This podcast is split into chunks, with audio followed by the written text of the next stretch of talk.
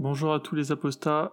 Voici euh, l'épisode 6 d'Apostat Islam. N'hésitez pas à, venir nous rejoindre, à venir euh, pour des interviews en contactant sur apostaislam.gmail.com ou alors sur le compte Twitter apostai.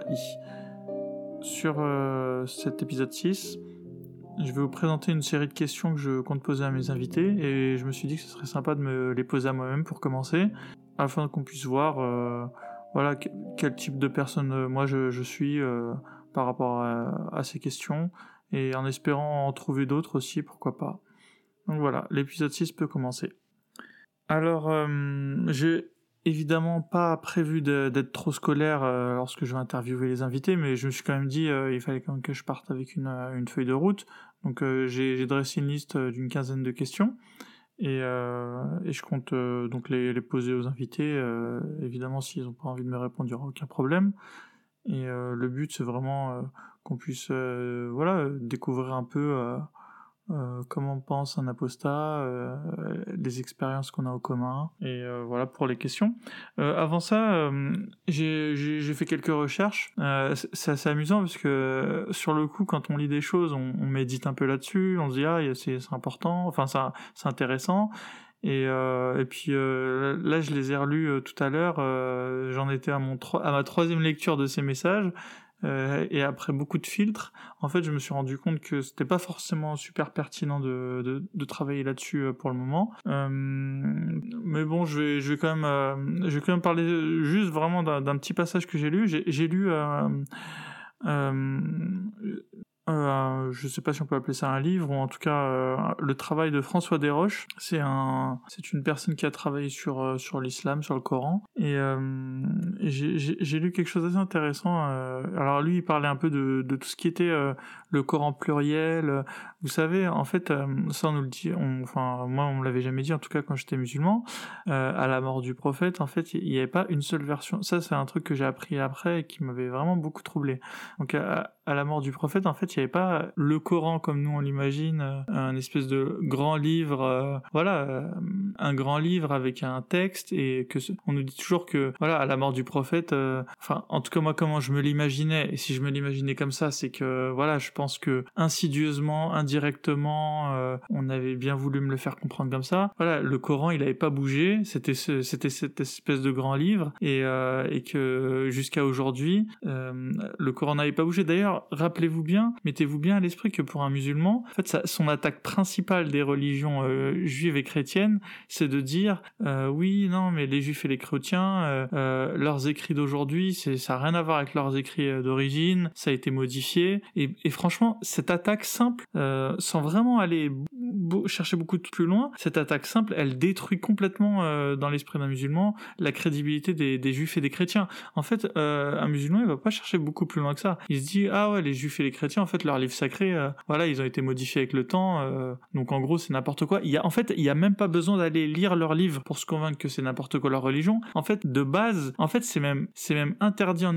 enfin, je pourrais pas dire c'est interdit en islam. En tout cas, euh, les musulmans pensent, en tout cas, euh, voilà, c'est dit que c'est, interdit d'aller lire leurs livres. Pourquoi? Parce que leurs livres sont falsifiés. Voilà. Alors après, évidemment qu'il y a, a pas un hadith qui dit il est interdit aux musulmans d'aller lire euh, la Bible parce que la Bible est falsifiée. C'est, un peu plus insidieux que ça. Mais euh, voilà, quand j'étais, je vais vous donner un- une petite anecdote marrante. Euh, je me souviens quand j'étais à la, à la frontière espagnole, quand on était petit, les chrétiens ils donnaient des Bibles et euh, et euh, et euh, en fait à la frontière marocaine, il y avait des policiers qui récupéraient ces Bibles et pour les jeter à la mer, Euh, pour les jeter à la mer, pour les pour les jeter, euh, enfin pour les jeter. Et je me souviens moi justement pour, pour ce lapsus parce que je me souviens qu'une fois mon père il avait pris euh, la Bible, il me dit oui oui ok passez-moi la Bible et il l'avait pris, il l'avait il l'avait balancé à l'eau. Enfin voilà bonjour l'écologie mais et et voilà pourquoi enfin en fait pour un musulman il y a même pas lieu de lire la Bible la, Bible et, la Torah enfin c'est je, pense que c'est à peu près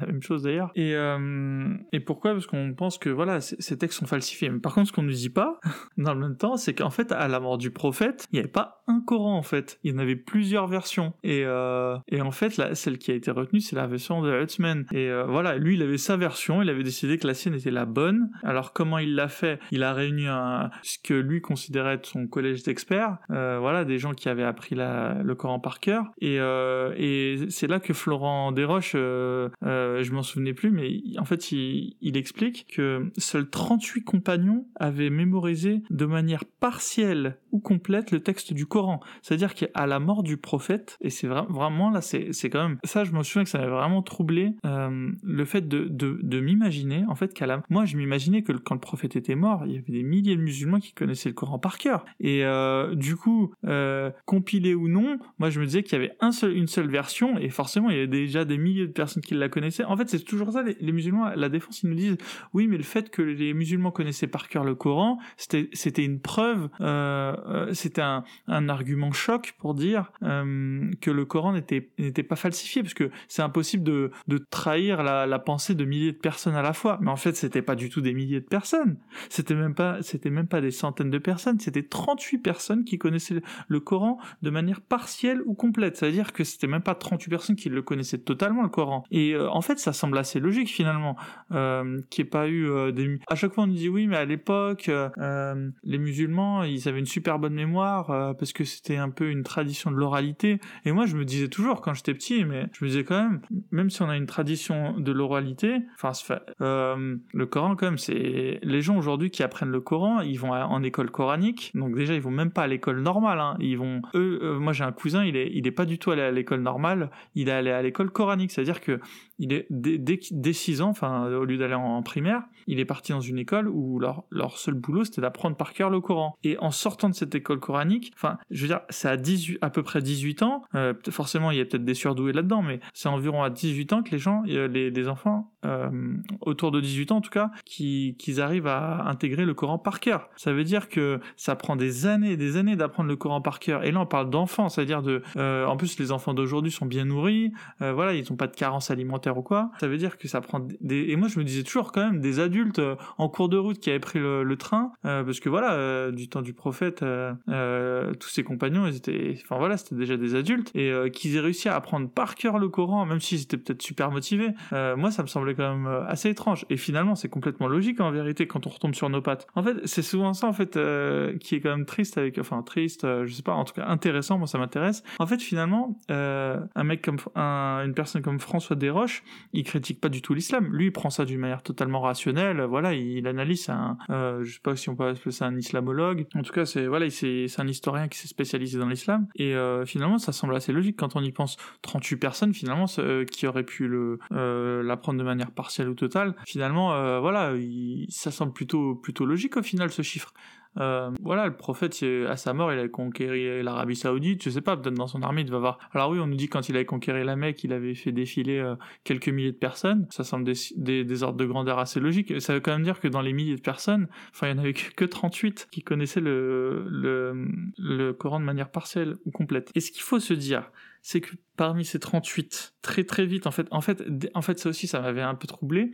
Euh, en fait, dès que le, le prophète meurt, euh, il y a tout de suite ce qu'on appelle les guerres d'apostasie. C'est-à-dire que Abou Bakr, on le met calife, et, euh, et sa première, pratiquement, mission, enfin, sa première, sa première entreprise, c'est de, c'est de combattre les des musulmans qui, qui, enfin, qui avaient apostasié, du coup, à la mort du prophète, puisqu'il s'était, j'imagine, enfin, dans la réalité, j'imagine qu'il y avait tout un de raisons. Euh, il devait avoir euh, les tribus qui l'avaient fait juste parce qu'elles avaient peur du prophète et elles s'étaient dit ah ben maintenant qu'il est mort, euh, voilà les musulmans vont vont vont faire vont voilà ils sont plus faibles évidemment ils ont perdu leur leader. Enfin je pense qu'il y avait tout un tas de raisons. Il y en avait plein qui avaient dû se convertir juste parce que bah ils, ils devaient avoir peur. Voilà j'imagine t'es une tribu en plein désert du Sahara, tu sais qu'autour de toi tout le monde s'est converti à l'islam. Je pense que c'est le chef de la tribu. Tu dis ok la solution de, sécurité c'est de, de de dire voilà oui on est converti nous aussi. Et voilà je pense que dès qu'il est mort il y a, eu plein d'opportunistes. Et, euh, et voilà, et c'est pour ça et en plus ils ont dû tous le faire à peu près en même temps, peut-être tous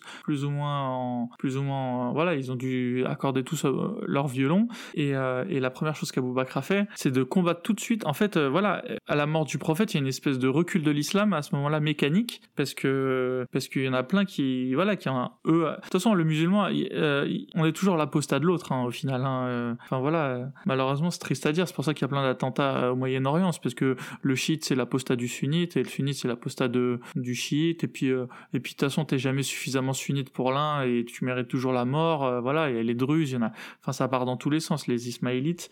Et voilà, on est au final, euh, vu d'Europe, on dit toujours ah c'est des musulmans qui sont en train de se tuer entre eux. En fait, euh, oui, mais euh, le mec qui pose sa bombe, pour lui, les mecs qu'il est en train de faire sauter, c'est pas du tout des musulmans pour lui, c'est des apostats. Donc voilà, c'est un peu...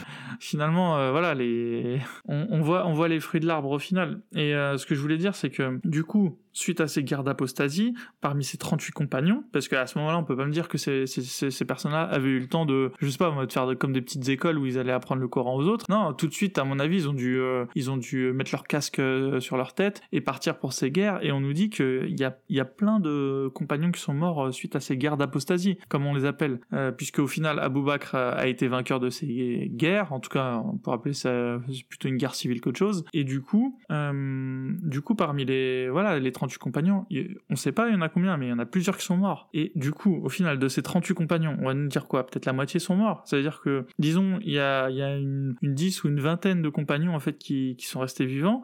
Et suite à ça, euh, suite à ça, on a ensuite, euh, voilà, Othman quand il est devenu euh, calife, donc c'était quand même euh, peut-être 20 ans plus tard, de fil en aiguille, il s'est dit, voilà, il faut que j'en compile un, parce qu'en plus il y avait des versions, il y avait des versions concurrentes à ce Coran. Ça veut dire qu'il y avait des versions avec des récitations différentes. donc pour le Coran unique dès le départ, en fait on y reviendra, hein, parce qu'en fait il est unique, c'est l'unique version de Othman, puisque même, et là on parle pas de second couteau, Ali, Ali, qui est quand même le, le, voilà, le un personnage centre, bah, le, qui est tout, tout, simplement le quatrième calife, et eh ben même lui avait sa version du Coran. Ça veut dire que même lui, quand il est devenu calife, il a même pas réussi à, à, mettre sa version du Coran. Il aurait très bien pu le faire, hein, peut-être, hein. mais euh, voilà, elle avait déjà été détruite et euh, il a pas réussi à la, à la réimposer. Ça veut dire qu'en fait, au final, il n'y avait pas du tout une seule, une seule version du Coran, parce que Osman, en fait, qu'est-ce qu'il a fait? Il a, il a réuni, euh, voilà, pour lui un, conseil de, de, de, personnes qui connaissaient le Coran, conseil qui, qui,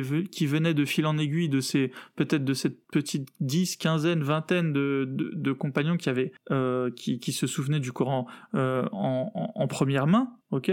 Euh, et donc en fait, en fait, en fait, on, tout ça, en fait, on base le Coran de semaines sur un très petit nombre de personnes, des personnes en plus qui avaient qui avait euh, qui avait euh, des intérêts euh, dans, dans tout ça. voilà, on sait très bien que que en islam, la tribu des Koraïchites, elle est, elle se comporte un petit peu comme une une sorte de, de caste dominante. Enfin voilà, si vous êtes Koraïchite parmi les musulmans, vous avez un statut particulier. Ce que je veux dire, c'est que en fait, toute cette histoire, c'est pas comme si en fait le du vivant du prophète, il avait comme entre guillemets validé une version du Coran. Pas du tout. En fait, cette version du Coran, c'est vraiment une, version secondaire de, quelques personnes. Euh, en train, en fait, on base euh, euh toute cette soi-disant perfection coranique, ce, voilà, ce texte jamais jamais touché au départ, on le base en fait sur la parole de, personnes qui avaient un, intérêt clair dans, cette histoire. Et, et en fait, c'est pas du tout une version.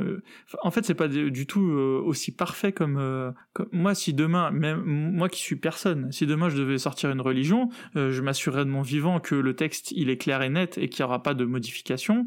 Et rien que moi, j'aurais fait du meilleur boulot qu'un type qui est censé être secondé par Dieu, quoi. Et, euh, ensuite, au moins mes adeptes, ils pourraient vraiment dire que du vivant de leur prophète, euh, voilà, c'était la, version de, je sais pas comment j'appellerais mon bouquin sacré. Et voilà. Et donc ça, c'était une... Voilà. En fait, ce problème, il est, pour moi, il est, il jette l'opprobre sur euh, la perfection supposée de l'islam. En fait, il y a rien. Pour que ce soit parfait, il faut que tout soit bien agencé. Et là, et là même d'un point de vue extérieur, on peut pas dire que que les choses se soient faites de manière super sereine. On parle vraiment de, de on est censé être dans de la perfection. Ok? C'est euh, euh, là, on, a plutôt l'impression d'un, d'un bro, enfin voilà, c'est, c'est brodé, euh, voilà, au fur et à mesure. En plus, je vous rappelle que Hutman, il était tellement entre guillemets populaire que je vous rappelle que il, s'est fait quand même tuer par des musulmans, qui, qui et, et les arguments de ces musulmans, ils étaient doubles. Il y en avait un, c'était que c'était une personne corrompue. Donc on, va passer encore une fois sur... voilà, on se rend compte que finalement ces califes, enfin c'était juste des gens, des politiciens comme on en avait aujourd'hui, quoi. Euh, des accusations, des accusations, des accuser quelqu'un de corruption, c'est quelque chose de totalement... Voilà, ça a toujours existé, malheureusement finalement, et apparemment ça existait déjà du temps de Hutzman puisque lui-même et donc cette personne avec une euh, donc cette image de personne corrompue, ok, vrai ou faux. Ensuite, on n'en saura jamais rien finalement. Il y aura pas de contre-enquête. Euh, et cette personne-là a imposé son Coran, a brûlé toutes les autres versions qu'il y avait autour, et c'était donc la deuxième version, euh, la deuxième raison pourquoi, euh, la deuxième version qui fait qu'il a été assassiné, ok? Et je vous rappelle que s'il a été assassiné, il faut se remettre dans le contexte, c'est qu'il devait pas juste avoir une euh, quelques excités, il a, ils ont forcé, ils ont forcé son, son, est-ce qu'il avait un château à l'époque, un palais, enfin en tout cas ils ont forcé son entrée, et il devait être assez nombreux. Ça, ça veut dire qu'il y avait plus il y avait plus de enfin de rebelles en tout cas on est toujours le rebelle du camp d'en face. Il y avait plus de rebelles euh, que, de personnes pro Hutzman et d'ailleurs ce qu'elles ont fait euh, la première chose qu'elles ont fait après avoir assassiné Hutzman c'est de déclarer Ali nouveau calife. Ça veut dire que ces personnes là c'était même pas juste des personnes euh, voilà un peu illuminées qui, avaient une opinion. Enfin Ali ensuite ces personnes là il les a les a pas du tout exécutées ou quoi. Ok? Donc entre guillemets indirectement peut-être il avait pas trop le choix. Il leur a donné raison ça veut dire que la personne qui a, déclaré euh, voilà, que, le Coran d'aujourd'hui qu'on lit, qui est une version euh, supposément euh, parfaite, jamais touchée, etc., et protégée par Dieu, vous voyez bien les conditions dans lesquelles en fait ce livre est, sorti, quoi, dans des conditions mais complètement chaotiques. Et moi, quand j'ai lu ça, franchement, ça a été un, un gros choc quoi. Moi je moi comme tout musulman en fait, moi j'idéalisais la chose. Je me en plus on nous parlait toujours des les musulmans, oui voilà, eux ils votent euh, entre compagnons et ils décident lequel est le plus pieux et sera nouveau calife. En fait, c'est pas du tout ça. Euh, les les ça a toujours été euh, enfin ça a toujours été la, loi du plus fort en fait. Euh, voilà, Abou Bakr il avait été élu euh, premier calife évidemment parce que voilà, il, déjà il était vieux, donc euh, je pense que les gens à côté devaient, devaient se dire qu'il n'en avait pas pour très longtemps. Et d'ailleurs ils ont eu raison puisque deux ans plus tard il était mort. Ensuite Omar il arrive, il était calife, c'était euh, voilà, c'était un peu la brute épaisse, euh, il avait toujours été euh, de toute façon bras droit du prophète. Voilà, on voit bien quel type de personnage c'était, il était tellement populaire qu'il s'est fait assassiner en fait lui aussi. Donc premier enfin le deuxième calife déjà se fait tuer lui aussi par voilà, par un par un esclave qui devait qui avait dû être forcé par son maître de faire le sale boulot pour lui. Hutzman arrive, euh, arrive au pouvoir, il se fait aussi assassiner. Enfin, on voit bien que les, quand on nous dit que les premiers califes, euh, voilà, c'était des, les, les califes bien guidés, on, on, rigole en fait a posteriori quand on voit comment ils ont terminé. Ils étaient tellement bien guidés qu'ils se sont fait assassiner. Et euh, donc voilà, donc moi j'avais beaucoup idéalisé euh, les débuts de l'islam. Moi j'imaginais des vieux barbus, sages, voilà, qui votaient entre eux lequel serait le calife voilà euh, que les choses se passaient en douceur. En fait, pas du tout. Euh, la première chose qui s'est passée, c'est des guerres d'apostasie. Aïcha, qui a combattu, euh, donc la, soi-disant la femme préférée du prophète, qui a combattu. enfin, il y a eu aussi une guerre civile entre compagnons. Ça, on nous le dit jamais en fait. Mais ça, ça, ça en fait, ça, ferait des, ça ferait des super épisodes à la Game of Thrones. Hein. en fait, ils, se sont tous entretués après la mort du prophète. Euh, et ça, on, ça, nous le raconte jamais. Euh, voilà, il n'y avait pas du tout euh, une entente cordiale qui régnait entre eux. Et Ali, voilà, Ali s'est aussi fait, s'est aussi fait tuer. Enfin, en fait, ils se, ils se massacraient tous les uns les autres. C'était pas du tout. Et donc, dans ces conditions-là, est sorti le Coran. donc, le Coran en tant que texte. Et franchement, ça fait pas, ça fait pas rêver la manière dont est sorti ce livre. Euh, et ça, ça m'avait troublé. Et la deuxième, donc, il faut savoir qu'en islam, en tout cas chez les sunnites et euh, les chiites, enfin chez la plupart des musulmans, voilà, euh, l'islam au quotidien, c'est le Coran et, et c'est les hadiths. Donc voilà, parce qu'on nous dit que oui, il n'y a pas que le Coran, il y a le comportement du prophète et que voilà, ça, c'est un peu la le deuxième, voilà, c'est la, deuxième jambe sur laquelle s'appuient les musulmans. Et, et les hadiths, c'est encore pire. Les hadiths, les hadiths, ils ont été compilés enfin, plus de 100 ans, entre 100 et 200 ans euh, après la mort euh, du, enfin, du, du, prophète. Ça veut dire que c'est comme si aujourd'hui, et encore, c'est même pire, parce qu'avant, en fait, il y avait, les gens étaient tous illettrés, c'était vraiment le téléphone arabe, c'était vraiment le, gros euh, cliché. Et euh, voilà, il faut se dire que euh, c'est, les gens, qu'est-ce qui reste d'une parole d'une personne 200 ans après sa mort, franchement, on, peut, on peut y aller aussi sérieusement qu'on veut. c'est comme si aujourd'hui on devait rapporter les, les paroles de Napoléon. Et encore, et encore, c'est même encore pire, parce qu'à l'époque, il y avait beaucoup moins d'écrits, euh, les gens mouraient beaucoup plus vite. Euh, enfin, ce serait même pas comparable, parce qu'en fait, là, euh, là, finalement, il y a eu beaucoup plus d'évolution. C'est plus facile aujourd'hui, et encore, on n'en serait même pas sûr de rapporter les paroles de Napoléon. Déjà, parce que lui-même a fait son autobiographie. Mais je veux dire, les faits et gestes d'une personne du 6e siècle, quand elles, du 7e siècle, et quand elles sont rapportées au 9e siècle, enfin, euh, voilà, moi je pensais que les hadiths ils avaient été compilés après la mort du prophète, c'est ce qui aurait été logique. Mais en fait, ce que ce qu'on nous dit, ce qui ce qui nous dit le prophète, c'est qu'il lui voulait pas du tout qu'on, s'il l'avait voulu, il il aurait, il avait des scribes le prophète, il aurait pu dire rapportez ce que je vais je vais vous dire ou ce que je fais et c'est très important. Non non non, euh, il est mort, il a jamais donné cette information à qui que ce soit. Et euh, deux siècles plus tard, il y, il y, a, des califes qui se sont mis en tête que ce serait bien de compiler euh, les hadiths, euh, enfin les, les, paroles, euh, les faits et gestes du prophète. Donc en fait, c'est encore c'est une c'est une c'est une c'est une chose qui est apparue mais beaucoup plus tard. Et aujourd'hui, les musulmans, vous pouvez vous faire exécuter sur la base d'un hadith. les hadiths, ça entre dans le, dans le quotidien. Il y a des il y a des, tas de péchés qui sont pas du tout dans le Coran et qui sont dans les hadiths. Et en fait, au quotidien, les musulmans ils se servent beaucoup plus des hadiths que du Coran pour pour se comporter, comment pour savoir comment se comporter. Et euh, voilà, savoir que les hadiths avaient été compilés aussi tard, ça aussi, ça m'avait. Et la troisième couche, ça avait été le fait de, de savoir qu'ils avaient été pour la plupart rapportés par Abu Huraira, une personne super louche, euh, voilà, qui disait les avoir, avoir récupéré les hadiths d'une, voilà, par rapport à une cape magique que lui aurait transmis le prophète, ça lui aurait permis de, de se souvenir de tout un tas de hadiths, euh, enfin voilà, d'avoir une mémoire, une mémoire d'éléphant. Et euh, donc tout ça, tout ça, tout ça rapporté, en fait, on, se rend compte que le, le matériel qu'on a aujourd'hui euh, sur l'islam, il n'a pas du tout été euh, apporté de manière, de manière organisée, de manière élaborée. Ça a été rapporté vraiment, voilà, à l'arrache. Je sais, je j'ai pas d'autres mots qui me, qui me viennent à l'esprit. Ça a été rapporté, voilà, un, un peu comme on, on aurait pu, enfin pour moi, ça, ça, sentait l'arnaque. Quoi. En fait, je pense que sur ces deux, deux bases-là, déjà, mon, apostasie, elle, savait, elle avait été creusée. Euh, c'était trop louche. C'était, c'était trop louche. C'était. De toute façon, il y aura jamais de preuve. Hein. On, on, saura, on. Déjà, il n'y a même pas la preuve ultime que le, prophète a existé. On n'a on a pas retrouvé son corps. Enfin, on n'a on a, on a pas son corps en vérité au prophète. Euh, alors oui, euh, on nous dit euh, que dans telle tombe, il, pourrait être là à Médine, je crois. Mais en fait, on n'en sait rien, en fait. Il n'y a pas de test, il n'y a pas de test ADN. C'est pas comme si, c'est pas comme le corps de, de tout en, de tout en camon, quoi.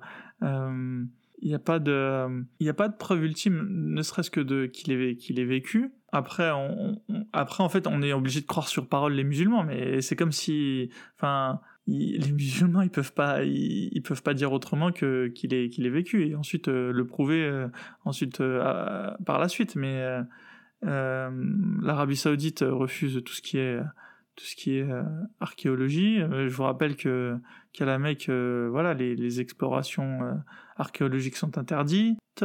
Et en fait, tout ça, c'est. En fait, faut croire sur parole les musulmans à, chaque fois, en fait. Et quand je dis euh, les musulmans, c'est pas. Je, je parle pas de la, petite mamie qui va faire sa couche ses courses au marché. Mais je veux dire, euh, en fait, il n'y a pas vraiment d'historiens en, en, islam. Euh, en fait, on est plus. C'est plus des historiens de la parole rapportée par le prédécesseur mais euh, mais c'est tout. En fait, on peut pas vraiment faire un travail d'archéologie, euh, un travail d'historien neutre. Et dès qu'on en fait, on se rend compte qu'il y a plein d'incohérences. Donc voilà, il y a rien en fait de, très fluide dans tout ça. Et ça, aurait pu se faire hein, si, euh, sans même dire que l'islam aurait été la vérité. Je veux dire, dès le départ, si ça a été bien organisé, bien monté, bien huilé, euh, on aurait pu avoir un prophète euh, dès le sixième siècle.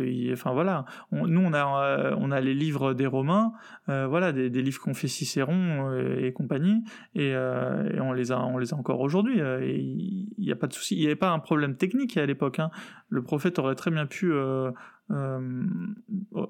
très bien pu récupérer de quoi écrire tout ce qu'il voulait. Il l'a pas fait, et, et ça c'est louche. Ça c'est louche parce que pourquoi il l'a pas fait? Alors il avait peut-être ses raisons, mais en tout cas, du coup, du coup, voilà, faire confiance à l'oralité, on voit bien que ça a des limites. 38 compagnons, 38 compagnons, c'est rien. 38 compagnons et en plus la plupart sont morts juste après, c'est rien du tout. Donc en vérité, on doit faire confiance sur parole euh, à des types, euh, voilà, un type comme Haussmann qui est accusé de corruption, c'est trop louche. Donc voilà, je me suis vraiment écarté du sujet, mais je voulais le faire. Et euh, maintenant, je vais passer aux questions que moi je voulais me poser. Si j'avais, voilà, si évidemment, moi je suis prêt à répondre à n'importe quelle question. Hein. Donc question 1, une présentation succincte de la personne. Voilà, moi je pense que je l'ai déjà faite suffisamment, je vais je vais pas me répéter. Question 2, quel musulman étais-tu? Donc euh, moi j'étais un musulman, euh, voilà, j'étais vraiment l'archétype du musulman euh, qui met des djellabas et, et, des, et des baskets en dessous et son, son pantalon de jogging et qui part à la mosquée. ça c'était plutôt à l'adolescence. Moi quand j'étais petit j'étais vraiment le, bon élève quoi. J'y croyais vraiment à fond. j'étais un bon musulman. je faisais toute mon enfance j'ai fait des leçons de morale à, mes voisins. Je pense que je, devais être assez chiant avec les, pas avec les non musulmans, je parlais avec les musulmans. Enfin voilà, moi je respecte dès le départ j'avais plein de copains rebeux qui, je les voyais de temps en temps, ils mangeaient de la viande et tout. Moi, je, moi, je l'ai jamais fait. Euh, voilà, jamais mangé de viande non halal. Euh, je me rappelle d'un jour, euh, ma mère, elle avait, elle avait apostasié et tout, hein, donc ça c'était connu.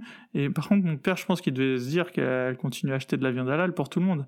Et je me souviens qu'une fois, elle avait acheté une viande qui est au supermarché, elle, m'avait dit ouais bah c'est moins cher, euh, c'est tout quoi. Euh, mais moi je me disais dans ma tête euh, ouais mais le problème c'est pas que ce soit moins cher, tu sais très bien que c'est que c'est interdit quoi. Mais j'avais pas osé lui dire hein, évidemment. Et le soir je me souviens elle l'avait cuisiné cette viande et franchement je l'avais mangée mais je voulais pas je pense que vous vous en souvenez, mais j'avais un peu trahi ma mère déjà. J'avais déjà balance qu'elle avait bu de l'alcool et elle s'était fait, elle s'était fait frapper par mon père à cause de ça. Enfin, euh, pas, parce que je l'ai dit, enfin, voilà, il, pour lui, il avait dressé le portrait, voilà, sa femme l'écoutait pas, et il, pouvait se permettre de la frapper, puisqu'elle le désobéissait. Et euh, voilà, moi, ça m'avait vachement traumatisé, évidemment, un enfant, euh, quand son père frappe sa mère, c'est traumatisant, et en plus, dans les conditions qui avaient été celles-là, moi, j'avais vraiment été traumatisé. Enfin, je pense que je le suis toujours quelque part. Et en tout cas, voilà. Donc, quand ma mère avait acheté de la viande non halal et, nous l'avait servi au repas, pour moi c'était un truc super grave à, ce moment-là pour moi c'était du niveau euh, comme si elle nous avait servi du, porc j'avais genre 11 euh, ans moi j'avais des, grands principes d'enfant euh, enfin voilà et donc du coup on avait mangé cette viande mais elle l'a pas refait souvent parce qu'on mangeait pas souvent de viande à la maison et en plus c'était pas très longtemps je pense qu'avant qu'elle meure donc voilà j'ai pas d'autres souvenirs d'une histoire de ce type mais voilà du coup on avait mangé la viande tout s'était très bien passé. Moi j'avais du mal à l'avaler mais mais voilà euh, donc euh, voilà moi quand j'étais quand j'étais enfant j'étais vraiment le bon élève quoi. Euh, je me rappelle avec mes cousins on allait même au-delà du Ramadan on faisait les, les jours de Shawwal voilà enfin moi j'étais vraiment j'y croyais à fond. Et par contre j'étais pas j'étais pas agressif j'étais pas de nature voilà j'étais pas euh, je sais plus c'était quel politicien euh, qui avait dit euh, ouais les petits musulmans dans les cours de récré ils volent le pain au chocolat des autres pendant le ramadan pour leur signifier qu'ils doivent pas faire qu'ils doivent eux aussi pas manger ou une connerie comme ça qu'il il avait raconté franchement pour prendre sa défense je peux imaginer certains le faire hein. je, je dis pas que son histoire elle est sortie de n'importe où euh, voilà, bon, la manière dont il l'avait raconté, ça avait été un peu euh, mis en ridicule et il fallait s'y attendre. Franchement, il s'y était pas pris euh, super bien, mais je dois l'admettre. Hein, franchement, son histoire, elle est, super plausible. Hein. Il y a plein de petits, petits rebeux qui, font, qui imposent un peu leur loi dans les cours de récré. Hein. Mais bon, le, sujet n'est pas là. En tout cas, moi, j'étais pas comme ça. J'étais dans la moyenne. Hein. J'étais pas, pas une victime. J'étais pas, pas celui qui allait emmerder les autres. voilà. Je pense que je me laissais pas faire. J'étais moyennement agressif, on va dire, et puis c'est tout. Et, euh, et voilà le genre de musulman que j'étais. Après, quand j'ai grandi, euh, je me rappelle, j'y connaissais rien du tout en politique, et je me rappelle un jour, j'ai vu Yasser Arafat à la télé, et là, c'est quand même assez grave parce que genre, je devais avoir 15-16 ans, quoi. Et, euh, Et je me rappelle, je dis à mon père, euh, c'est pas un terroriste lui? Oh putain, mais comment Quand je lui ai dit ça, mais il m'a, il m'a enchaîné. Il m'a dit, mais t'es fou de dire ça euh, Lui c'est un terroriste, euh, lui c'est un héros et tout. Il m'avait engueulé. bah tu m'étonnes. Moi en fait, Yasser Arafat, je l'avais vu. Moi, pour moi, il ressemblait à un terroriste. Il avait son kéfier et tout. Mais j'y connaissais rien du tout en politique internationale en fait. je me rends compte avec le recul que c'est quand même grave parce que à 15-16 ans, je savais même pas c'était quoi le conflit israélo-palestinien quoi et moi, j'avais vu, euh, j'avais vu Yasser Arafat, pour moi, il ressemble à un terroriste, c'était assez con de dire ça. En plus, euh, j'avais dû dire ça super innocemment quand je me dis avec le recul. Et mon père, il m'avait, mais, il m'avait euh, défoncé verbalement. Là, il m'avait pas frappé ce jour-là, mais franchement, j'en avais pris pour mon grade, quoi. J'avoue, avec le recul, dire ça à, mon père, c'est assez amusant. Et du coup, je me rends compte, en fait, j'y connaissais rien. Moi, je suivais pas trop l'actualité internationale voilà. Après, par contre, une fois que je suis rentré au lycée, c'était euh, c'était au moment de la deuxième intifada, donc euh, euh, et, du coup, j'avais vachement pris le, camp des Palestiniens. Tu m'étonnes, j'étais musulman. Et je me rappelle, j'étais infect en fait. je dessinais des, des, étoiles de David et je les barrais. Enfin voilà, j'étais euh, j'aurais jamais fait de mal à un, juif ou enfin voilà j'arrivais à faire le moi j'arrivais à, à, prendre le recul euh, mais je me rappelle que franchement il fallait pas il faisait pas bon d'être juif euh, dans la cité quoi on n'était pas à l'abri de on n'avait pas je pense pas qu'il y a un juif dans la cité qui allait se faire frapper genre mêlé parce qu'il était juif tu vois ça ça aurait pas été aussi extrême mais mais voilà, il était pas, il était clairement en terrain hostile quoi. Il fallait mieux pas qu'il la ramène trop, euh, il fallait mieux pas qu'il la ramène du tout d'ailleurs. Et puis voilà, et je pense qu'il allait se prendre des petites remarques. Euh, moi, j'ai jamais fait de remarques. Euh, je dis pas que j'aurais pas pu en faire. Hein. Déjà, je pense que une fois que j'étais au lycée, il y avait plus trop de juifs. Il y en avait plein quand j'étais en primaire. Hein. J'avais plein de copains juifs. J'avais euh, en primaire, de toute façon, il n'y a, aucun problème. Enfin, je savais qu'ils étaient juifs et qu'ils n'étaient pas musulmans, mais pour moi, ils n'étaient pas différents d'un chrétien. Euh, J'avais aucune notion de, du conflit israélo-palestinien. Euh, voilà, ils, étaient juifs comme ils auraient été bouddhistes ou autre chose. Euh, voilà, ils étaient juste pas musulmans. Euh, ils étaient juste dans la case pas musulmans, donc c'est tout. mais il n'y avait aucune hostilité à leur égard. Par contre, j'avoue, au lycée, voilà, moi j'avais une amie qui m'avait dit les juifs, c'est nos ennemis, quoi. elle me dit, moi, je pourrais jamais me mettre avec un juif. Eux, c'est nos ennemis. Je peux me mettre avec n'importe qui, mais pas eux. Euh, voilà, c'était un peu l'ambiance qui traînait, quoi. Et je me rappelle que moi, je disais, ouais, les juifs, euh, tu les bébés palestiniens et tout. Euh, enfin, les israéliens, je disais.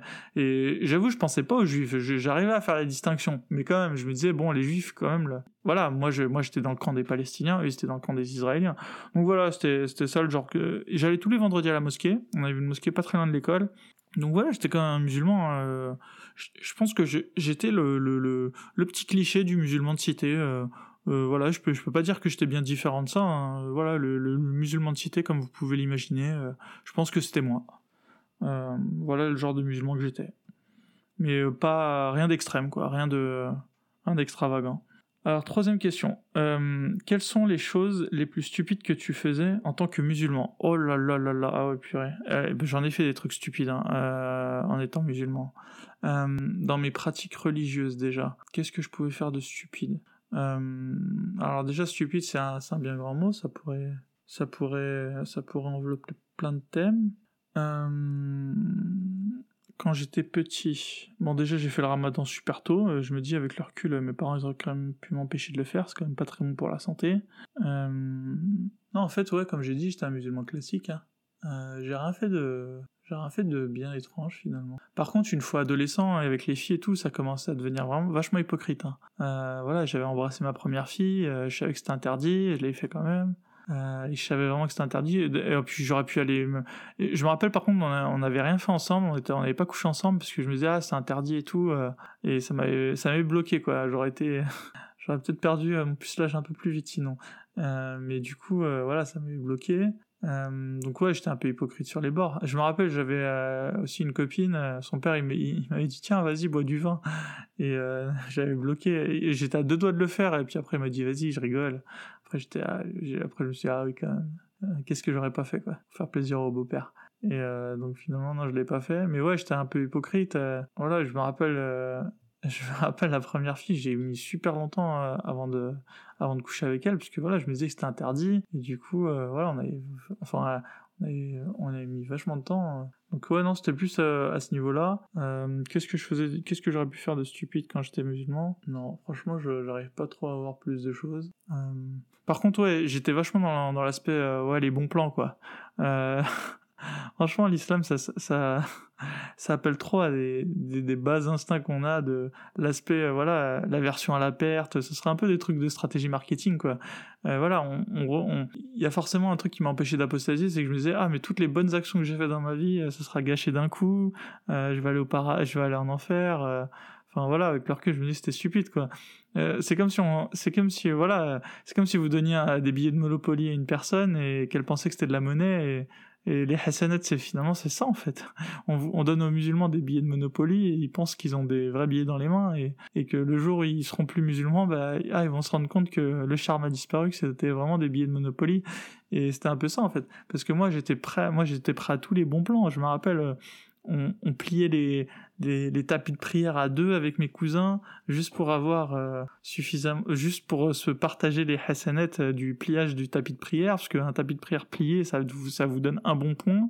En plus, je me disais, ouais, les hasanets, euh, chaque hasanet vaut 10 hasanets, qu'il y a un système de majoration positif, un, genre de bonus en islam. Si vous faites une bonne action, vous avez une hasanet, et les hasanets sont multipliés par 10. C'est genre, euh, et moi, dans ma tête, c'était vraiment la, la foire aux bonnes affaires, quoi. Donc, euh, des fois, je faisais plein de trucs par rapport à ça, quoi. Je me rappelle, on faisait les prières en commun et tout, parce qu'on avait deux, 27 hasanets, ça, on faisait 270. C'était vraiment, c'est, Ouais, voilà, moi j'avais tout ce, tout ce système de, de bons points. je suis sûr j'en ai oublié plein, mais je faisais plein de trucs euh, dans ce style, quoi.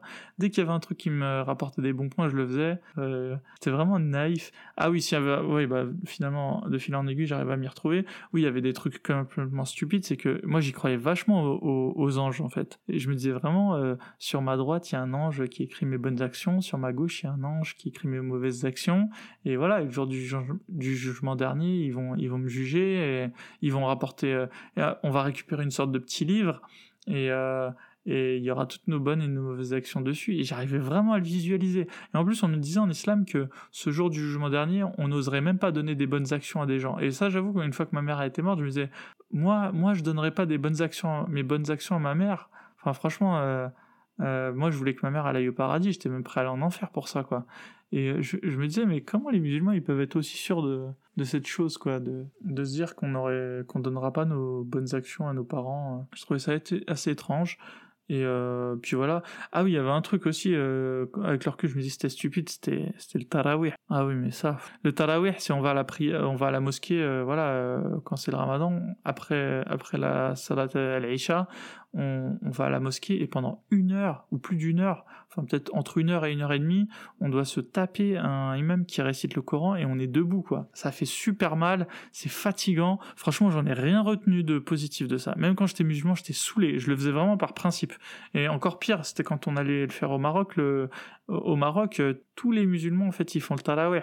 Et du coup, euh, du coup, on, voit quand même euh, à quel point c'est insidieux en fait. Quand tout le monde fait un truc autour de toi, tu te sens obligé de le faire, tu vois. Alors qu'en France, on n'était pas vraiment obligé de le faire. Tarawih c'était vraiment optionnel. La moitié des musulmans ils le faisaient pas quoi. Alors qu'au Maroc, si on n'allait pas faire le tarawih, tu sais, on passait un peu comme un, un mauvais musulman entre guillemets quoi. Et ça, ça me saoulait d'aller le faire là. Je devais y aller et me taper pendant une heure et demie. T'es debout et t'écoutes euh, et en position prière et t'écoutes euh, le imam réciter le Coran. Et franchement, c'est en fait c'est pas que ça me si j'étais assis tranquille et je l'écoutais, ça, ça, ça m'allait. Mais le fait de devoir être debout et concentré à l'écouter, c'est super fatigant, c'est usant. Franchement, j'en ai je vois pas ce qui est de positif à part de se dire qu'on est en train de, de gagner des bonnes actions, c'est vraiment c'est quand même terrible. Hein. Sur ce simple fait d'histoire de bonnes actions, on, se tape un truc, quoi. J'en retenais rien de spirituel, ça m'apportait rien, mais vraiment rien ce truc. Et je le faisais tous les ans. Et en plus, moi, j'allais. La seule chose que ça, ça me rapportait, c'était de me dire, ah, je l'ai fait. Voilà. Ah, je suis. Et en plus, des fois, à la moitié du tarawih, il des gens, ils partaient. Je me disais, ah, dans ma tête, je me disais, euh, ah, bande de. Comment je pouvais dire? J'allais pas dire que c'était des mauvais musulmans. Je me disais, ouais, bande de feignasses, quoi vous n'arrivez même pas à résister. Alors, moi je résistais et ça me saoulait, mais je en fait c'était plus le, plaisir de me dire que j'avais tenu quoi. C'est comme de, je sais pas si vous partez courir, euh, voilà le plaisir de vous dire ah j'ai tenu une heure, euh, voilà. Quand vous n'êtes pas un grand euh, un grand coureur, moi je sais que je suis pas un grand coureur. Quand je sors faire une petite course à pied, et que j'ai tenu une heure, je suis content, je suis, fier de moi, quoi. Et là encore, il y a des, il y a des bienfaits corporels, quoi. Je veux dire, c'est pour ma santé. Bon, alors l'autre, c'était des bienfaits, je sais pas, pour mon bien-être futur du paradis. Donc ouais, le Tadaway, je pense, avec le recul, c'était un truc complètement con. Et ça m'a rien, franchement, ça m'a rien rapporté. Hein. Ça m'a pas apporté de la patience ou une qualité, un truc euh, ça, vraiment une perte de temps pure, quoi. Ça m'a peut-être euh, appris à résister, euh, je sais pas. La une, je sais pas, il y, a forcément, de toute façon c'est comme le yin et le yang, hein. il y a forcément une bonne chose. Donc voilà, j'ai fait à peu près le tour de la question 3. Question 4. Quels éléments t'ont amené vers l'apostasie? Bon, ça, je pense que j'en ai suffisamment parlé. En fait, il n'y a pas un élément. J'ai eu un doute. C'est un peu, je, je, je pourrais peut-être leur. c'est un peu, comme si vous étiez très amoureux d'une personne et un jour vous vous dites l'amour est parti, quoi. Je pense que vous n'arriveriez pas à l'expliquer, mais vous auriez à, à, posteriori euh, tout un tas de raisons. Donc ça, ça serait des raisons, euh, voilà, des raisons. Et puis ensuite, euh, en creusant, vous vous rendriez compte peut-être que vous aviez vraiment raison de le faire. Je sais pas, peut-être si vous avez été amoureux d'une personne qui n'était pas bonne pour vous, ou une personne, peu importe, vous étiez amoureuse, et peut-être un jour vous allez plus l'être, euh, je pense que ça arrive à tout le monde. Hein. Et euh, sur le coup, vous n'allez pas trop comprendre pourquoi. Vous allez avoir un doute, ou peut-être une personne qui vous a trompé. voilà. Moi, j'ai une fois, j'ai une fille qui m'avait trompé. Trompé, euh, ouais, peut-être. En tout cas, je, je, le saurais jamais quoi. Et un jour, j'ai eu un gros doute sur elle et j'étais sûr que j'allais la retrouver en boîte. Et parce qu'elle aimait bien cette boîte de nuit et je me suis dit, je suis, ouais, ce soir-là, voilà, c'est ça. J'étais chez des potes et, et, et elle, elle était et je me suis dit je suis sûr elle est dans cette boîte et je suis parti j'ai fait je suis parti et je l'ai trouvé là-bas enfin voilà des fois vous avez une sorte de sixième sens un truc qui vous dit après vous vous arriverez pas vraiment à l'expliquer et c'est ça l'islam euh, comment j'en suis sorti c'est que un soir j'ai eu un doute et après j'ai creusé quoi. J'ai creusé j'ai creusé j'ai creusé parce que c'était trop important pour moi. Et en fait après il y a eu des milliers de raisons. Enfin j'ai trouvé des enfin à chaque fois que je trouvais un truc je trouvais des pépites partout quoi. Voilà.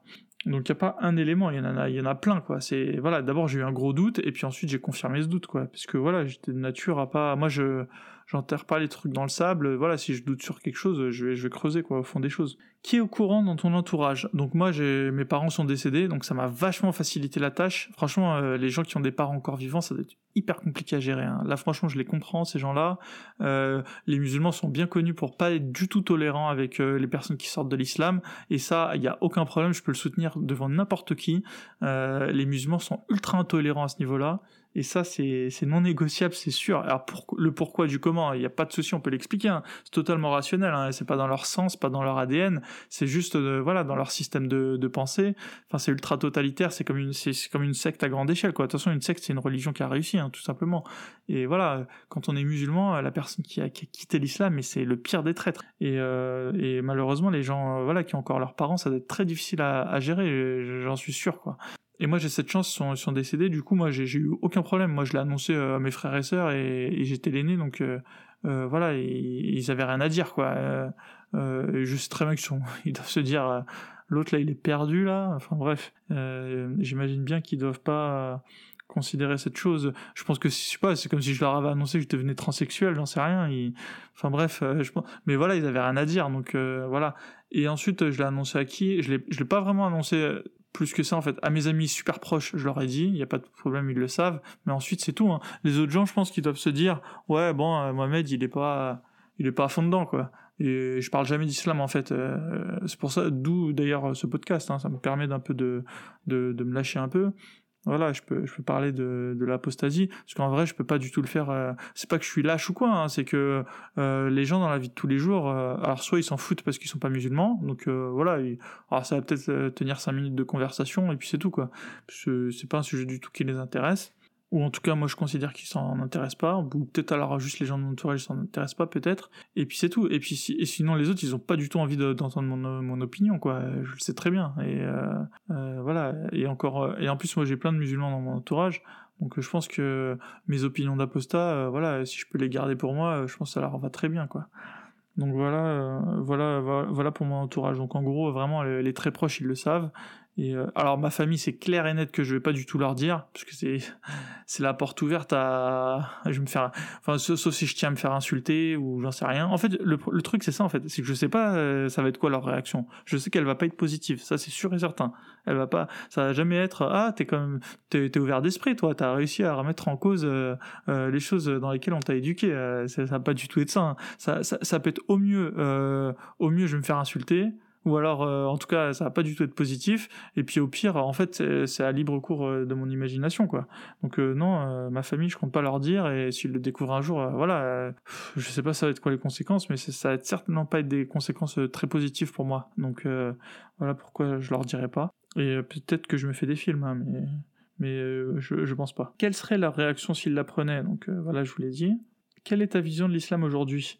Aujourd'hui, ma vision de l'islam, déjà, je pense, euh, enfin, c'est un fait, hein, je connais bien mieux l'islam euh, aujourd'hui que quand je l'ai quitté. Euh, moi, quand j'étais musulman, j'idéalisais l'islam. En fait, je, m'étais inventé une religion, en fait. Je m'étais inventé quelque chose qui n'existait pas, en fait. Je m'étais imaginé un prophète, voilà, quand il était mort, il avait laissé son, livre sacré à ses compagnons. ses compagnons l'avaient ensuite euh, augmenté. Et en plus, ils étaient attaqués, les pauvres, du coup, ils devaient se défendre. mais comme ils étaient aidés par Dieu, bah, ils avaient réussi à conquérir les vies des gens qui les attaquaient. Et puis ensuite, comme, comme ils étaient encore attaqués, bah, ils arrivaient. En fait, je pensais que la progression de l'islam, elle se faisait parce que la personne d'en face, elle, arrivait, elle arrêtait pas de les attaquer. Et puis qu'eux, ils gagnaient parce qu'ils étaient. Euh, en fait, pas du tout. Les musulmans, ils ont conquéri, euh, ils ont conquéri la plupart des terres de l'Empire byzantin parce que l'Empire byzantin était carrément sur le déclin et aussi l'Empire perse.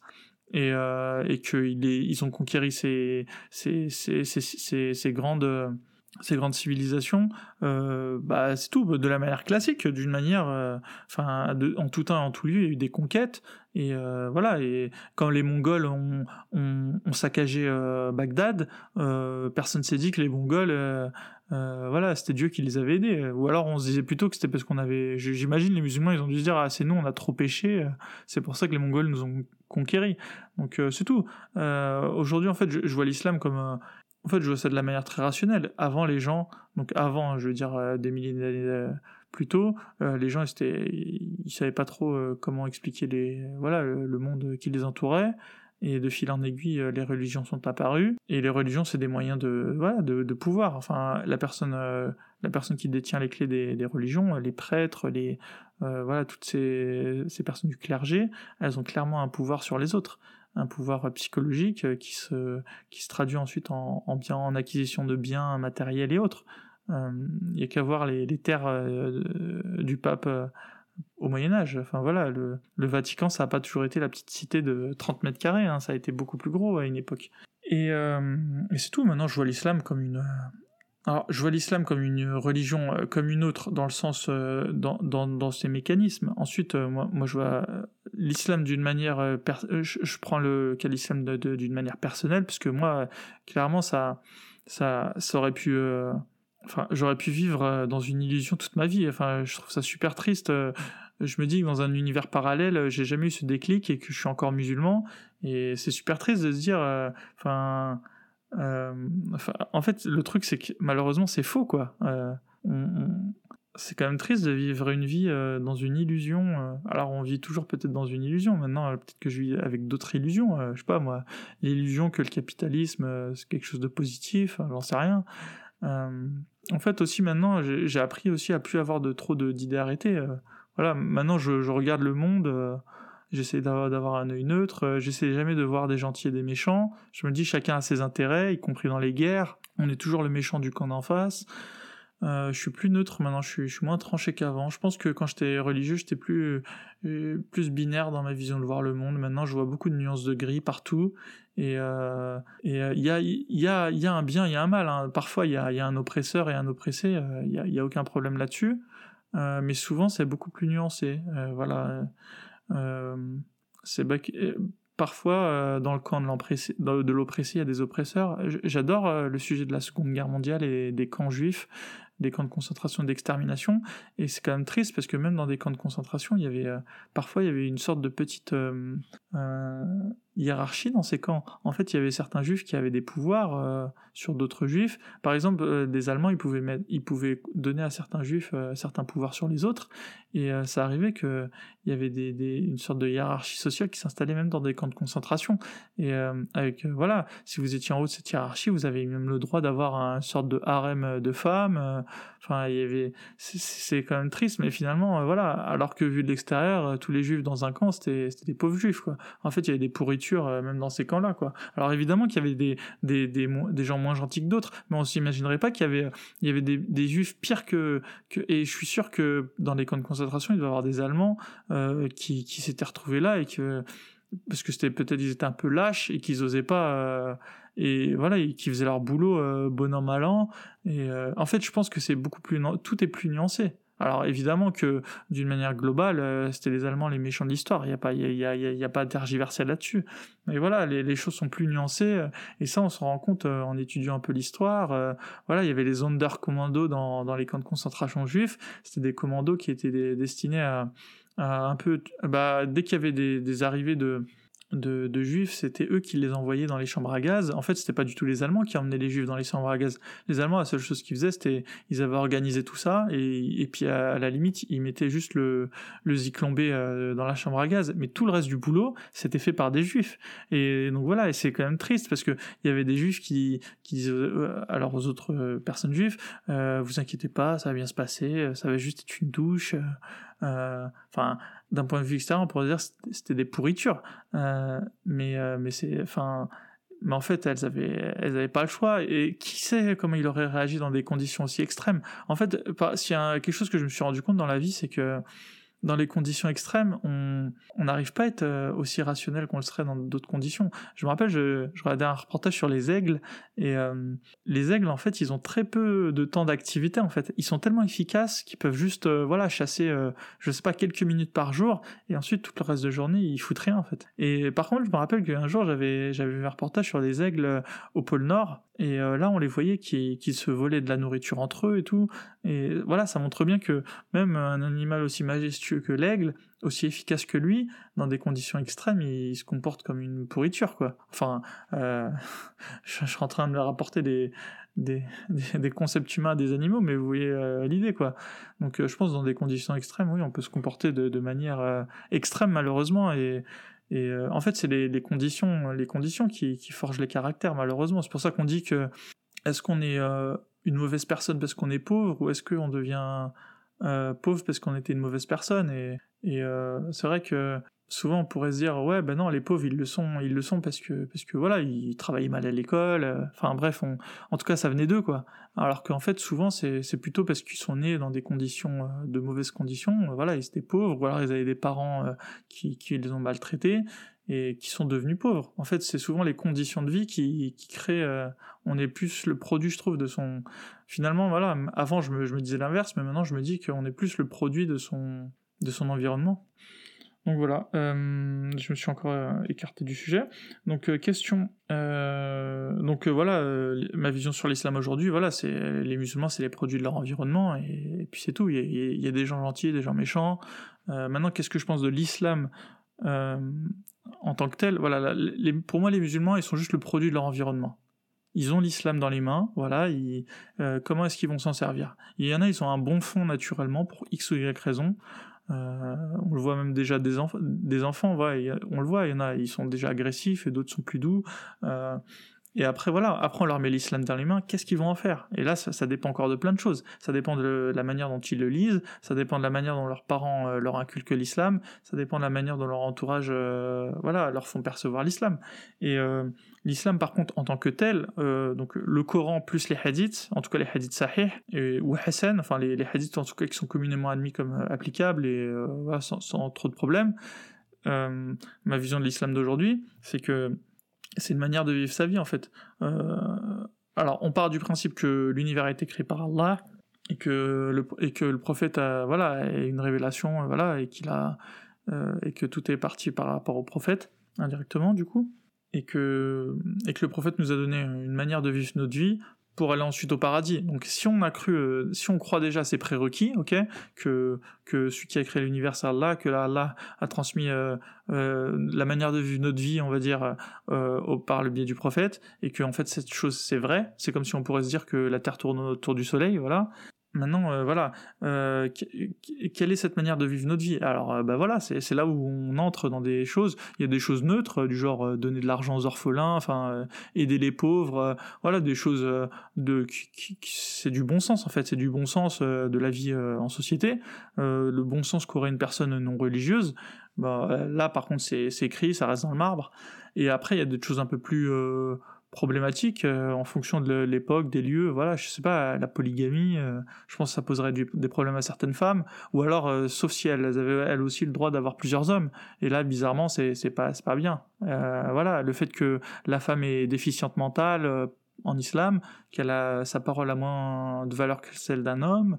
Il y a des femmes, ça leur pose pas de problème. Hein. Elles vont se dire bah oui, c'est vrai, on est quand même émotive, voilà, voilà. Mais mais voilà, pour moi, l'islam, c'est une méthode de, de vivre sa vie euh, qui est arriérée, enfin, qui en tout cas qui a l'image d'une personne euh, du 7e siècle. Si ça appliquait, euh, dans... en fait, je pense que si ça appliquait d'une manière, voilà, bienveillante, ça peut marcher, quoi. Il y a des tas de musulmans qui, moi, j'ai en tête, voilà, des musulmans qui qui se comportent, qui peuvent être des super voisins, en fait, et qui le seront toujours. Hein. Il n'y a pas de souci dans des conditions normales de vie en société. Il n'y a aucun problème. Le problème, c'est Qu'est-ce qu'ils vont transmettre à leurs enfants? Si, leurs enfants vivent dans des milieux euh, un peu voilà euh, un peu où règne un peu une culture de la violence. Est-ce qu'ils vont pas prendre plutôt cette fois-ci? En fait l'islam il peut être interprété d'autant de, en fait il y a rien de clair en islam. Et c'est ça mon problème avec cette religion c'est qu'on peut prendre le texte de la manière dont on veut. Le problème c'est que le prophète dans sa vie il n'a pas été clair lui non plus. Au départ il était à la Mecque il prêchait plutôt euh, voilà une parole bienveillante et ça a été les récits voilà mais quoi? Par contre dès qu'il est parti à Médine il a commencé à faire beaucoup de guerres et on peut pas, on peut pas enlever le fait que, que le fait qu'il ait agi comme ça, ça donne une nature guerrière à, l'islam. On, peut rester sur les versets quoi évidemment, et les faire toute sa vie comme ça, il n'y a pas de souci. Le problème, c'est très, compliqué, même les musulmans n'y arrivent pas, en fait, euh, à, garder leurs ouailles euh, calmes, en fait. Il y a toujours ce pourcentage de, de, violents, euh, voilà, c'est toujours pareil, c'est toujours des jeunes, voilà, testostérone, en fait, on arrive à, l'expliquer même des manières, de manières qui, qui sont pas religieuses, en fait. Mais voilà, les jeunes garçons sont toujours plus excités et, euh, et, ont envie de ce petit besoin de violence inhérent à la nature humaine.